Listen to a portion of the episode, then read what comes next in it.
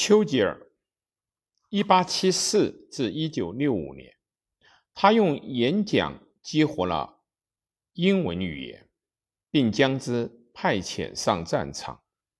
约翰·肯尼迪总统授予温斯顿·丘吉尔美国荣誉公民称号时的讲话。一九六三年的四月九日，温斯顿·丘吉尔爵士是英国最杰出的领导人之一。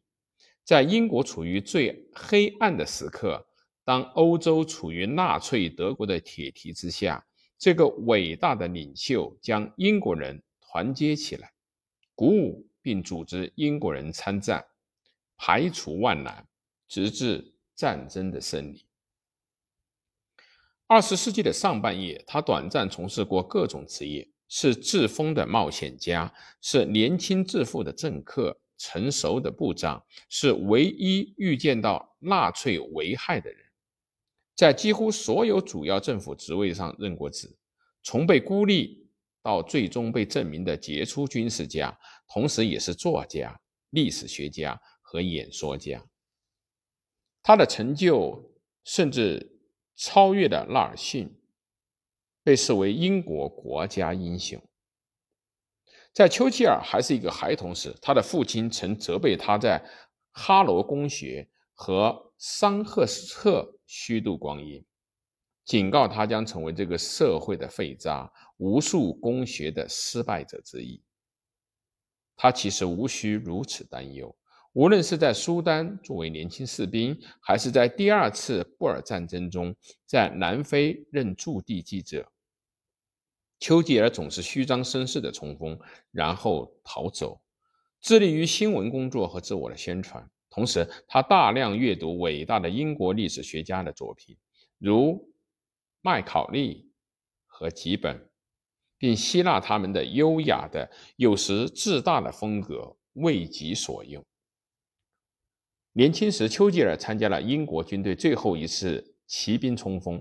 那是一八九八年的恩图曼战役中，第二十一枪骑兵团与苏丹起义军的一次交手。战后，三个人被授予维多利亚十字勋章，该兵团也获英国皇家花押。一八八一年，自称是马赫迪的穆罕默德·阿迈德率领苏丹民众反抗。反对英国的殖民统治，马赫迪和他的继任哈里发及其领导的德尔维西一次又一次地击退了英国军队。英国派出维多利亚时期坚定的基督教徒查理·戈登将军，他在1885年马赫迪占领喀什木时战死，这几乎使格莱斯顿政府而瓦解。一八九八年，索尔兹伯里勋爵派遣有才华但性格古怪的赫伯特·基奇纳将军率领军队为戈登复仇，而戈登也是基奇纳的偶像。基奇纳通阿拉伯语，曾因扮演成贝都因人深入到沙漠执行间谍行动而闻名，是一个极其严厉的将领和。谋划高手，绰号“苏丹机器”。他还是个室内装修的行家和狂热的瓷器收藏家。丘吉尔对这场决定性的战役和著名的骑兵冲锋做了生动的描述：“号角嘹亮，马蹄声声，人声鼎沸。”十六支部队火速集结，围成了一条飞驰的战线。第二十一骑兵团开始战役中的首次冲锋，速度飞快，距离迅速拉近。然而，不到半程，事态急转，就在原先看起来很平坦的平原上，地面出现了一个深深的褶皱。一条干枯的水道骤然伴随一声高喊，从水道中冲出一大群白衣人，战线长度与我们不相上下，排数却是我们的十二倍。德尔维西很男人的奋战，他们砍向马蹄，用步枪扫射，枪口直插敌人的身体。他们斩断缰绳和马蹬革，灵活地投掷长矛。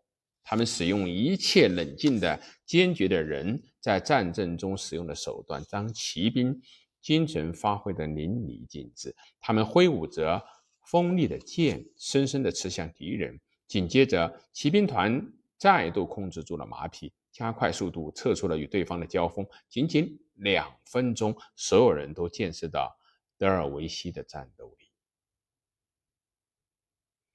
丘吉尔下一次冒险是在第二次布尔战争中，对被布尔人所俘获。他的成功逃脱因本人的描述而被人津津乐道。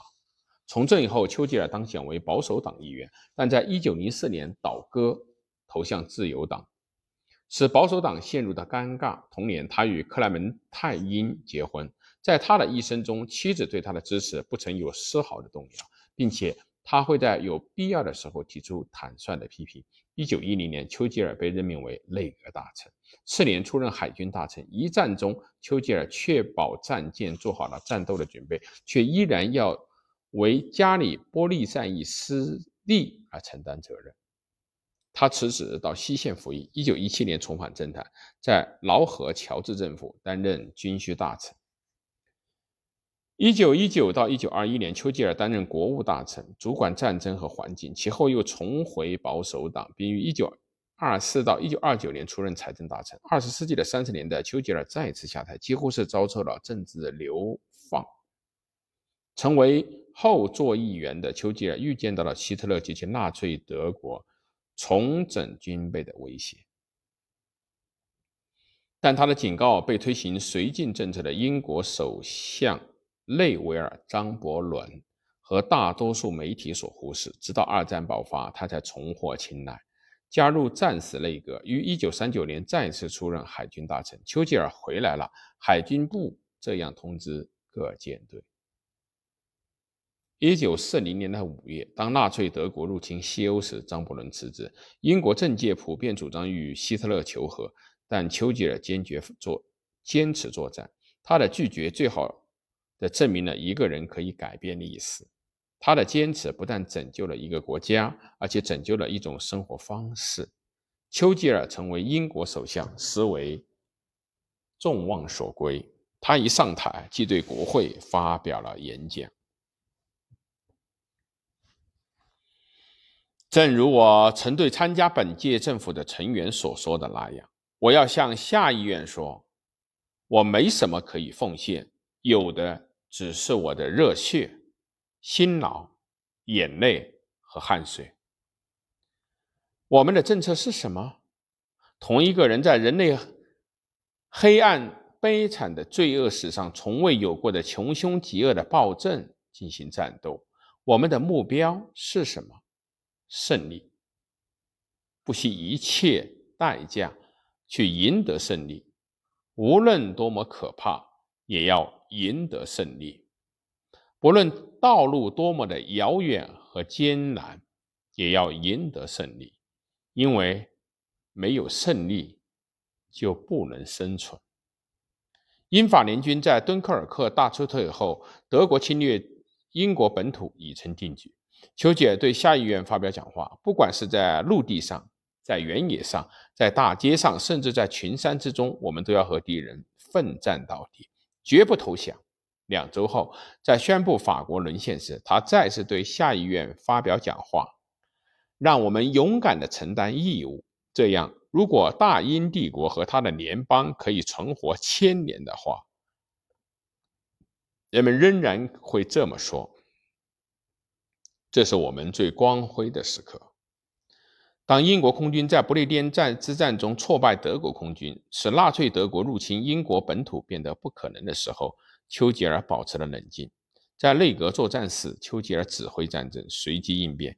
无论是到国外视察军队，或者是在外国领导人会晤，还是从清晨起床开始，跟精疲力竭的官员们奋战至凌晨两三四点钟，丘吉尔始终保持精力充沛。